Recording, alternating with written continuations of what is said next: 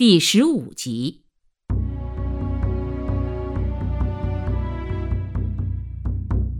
历史前进的道路极其艰难曲折。一九三四年十月十日，中共中央和中革军委从瑞金出发，率领主力红军五个军团和中央军委机关直属部队编成的两个纵队，开始向湘西突围。即后来所说的战略转移，谁也不知道，一旦迈出第一步，就要走上二万五千里。中国工农红军万里长征的开始，并最后得以存活和发展，就是充分利用了白色政权之间的战争。长征开始后，通过前三道封锁线。就是红军与陈济棠达成的秘密协议。第四道封锁线湘江之战，红军打得非常惨烈，损失过半。后来的很多著作中描绘了敌人如何凶残，我军如何英勇。当然，这些都是客观情况。但是还有另外一个更重要的、隐蔽在历史帷幕后面的客观情况。就是错综复杂的军阀之间的矛盾，使得敌方无法真正有效地完成湘江防御。本身红军过湘江是非常困难的。到达湘江前，广西白崇禧的军队由南向北，湖南何键的军队由北向南，已经把湘江完全封死。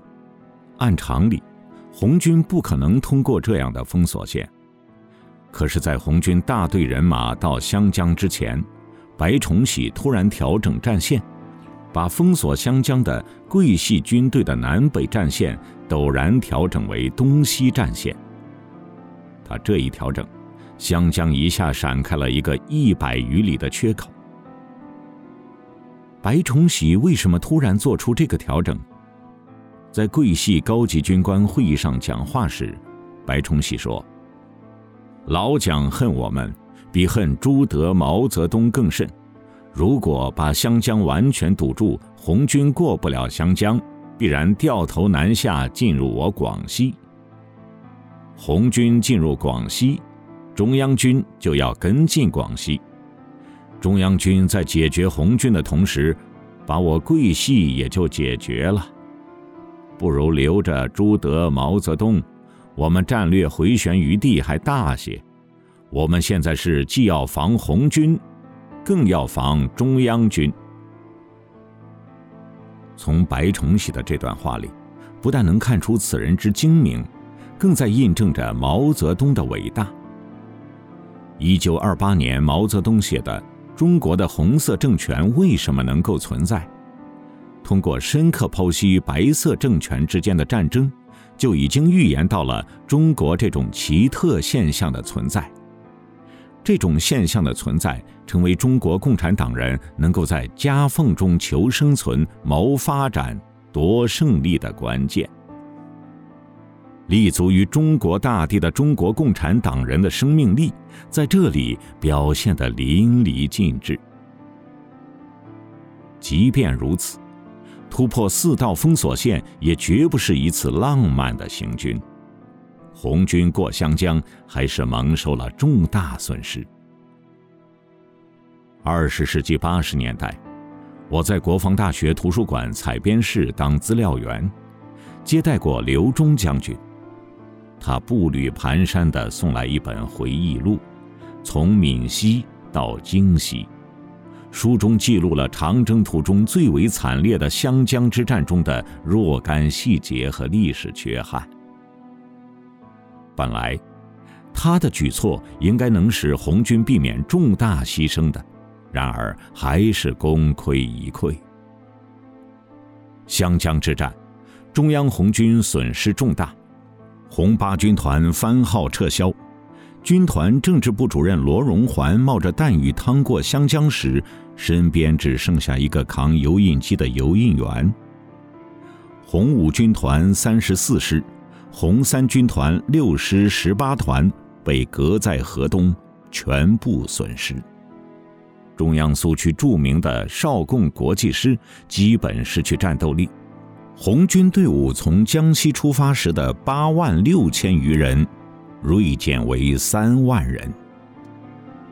当时，走在中央红军最前面的一军团侦察科长刘忠，率领军团便衣侦察队首先渡过湘江，发现泉州城是空城，而谁先抢占泉州？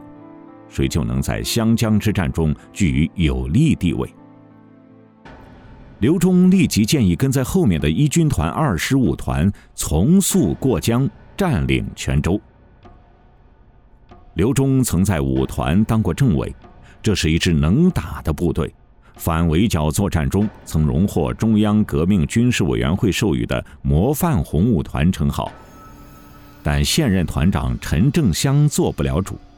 而当时率领五团的二师参谋长李唐鄂觉得要听指挥部命令，需先向军团首长报告。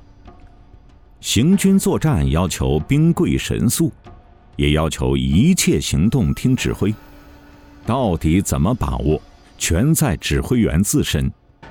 可以想象，当刘忠写到这一幕时，心中那种半个多世纪也无法淹没的感慨。二是李唐鄂参谋长率五团已进到界首村停下，未渡湘江。我向他面告泉州城无国民党正规军，建议五团速渡湘江，进占泉州城。李唐鄂犹豫不决，说需电报军团批准才过湘江，占泉州。我再次建议机不可失，进泉州城后再电报军团首长。他不同意，于是立即电告军团。军团首长下午二时回电，渡过湘江，进占泉州。但为时已晚，军机稍纵即逝，湘军前卫已经进城，正在城外占领阵地，布置警戒。从作战层面分析。红军在湘江之战中损失巨大，中央纵队过于笨重缓慢，未能有效地利用湘江缺口是其一；一军团二十五团未能坚决抢占泉州，也是其一。后来湘军刘建续部就是利用泉州这个前进基地，向坚守渡口的一军团阵地发起猛烈攻击。激战中，甚至冲到了军团指挥所，军长林彪、政委聂荣臻、参谋长左权都拔出手枪参战，指挥所变成战斗最前沿，军团指挥员变成普通战斗员。如果当时按照刘忠的建议，果断占领泉州再行报告，一军团也不至于落到如此的险境。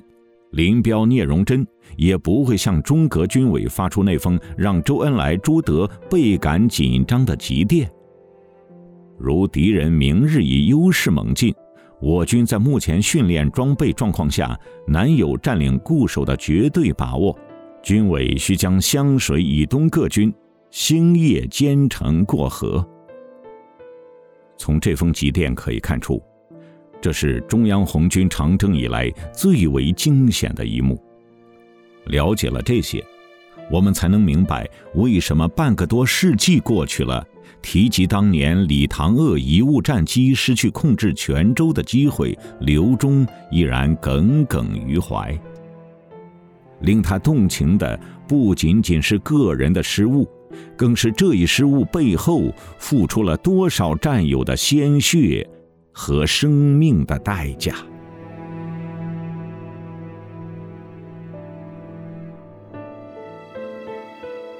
一九三五年一月，当长征队伍一步步深入西南腹地，逼近遵义的时候，中国共产党的领袖们知道，他们正在接近最终使他们从失败走向胜利的转折点吗？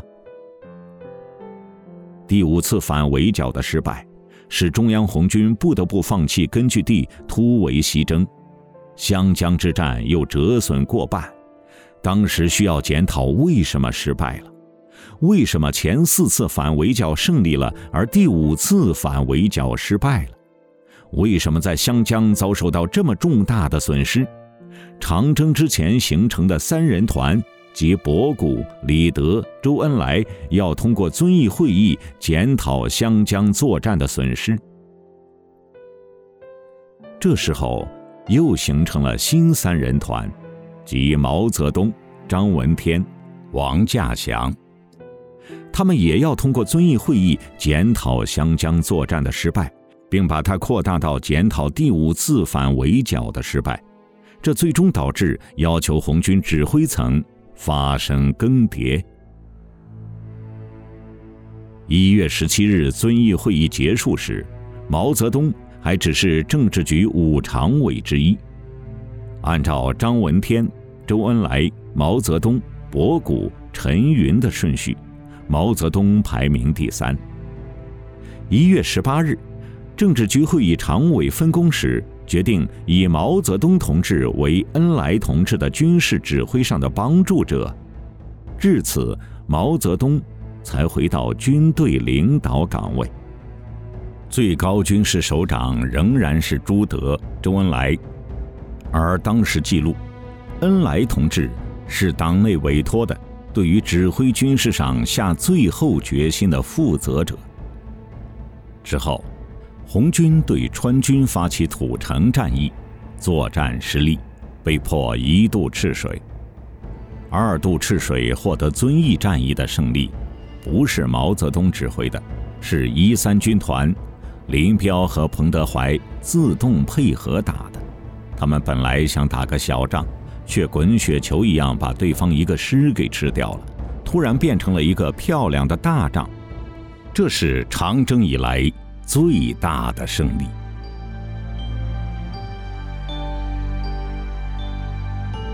以上您听到的是大型系列节目《为什么是中国》，作者金一南，播讲倪亚牛，音频制作杨小磊。欢迎下期继续收听。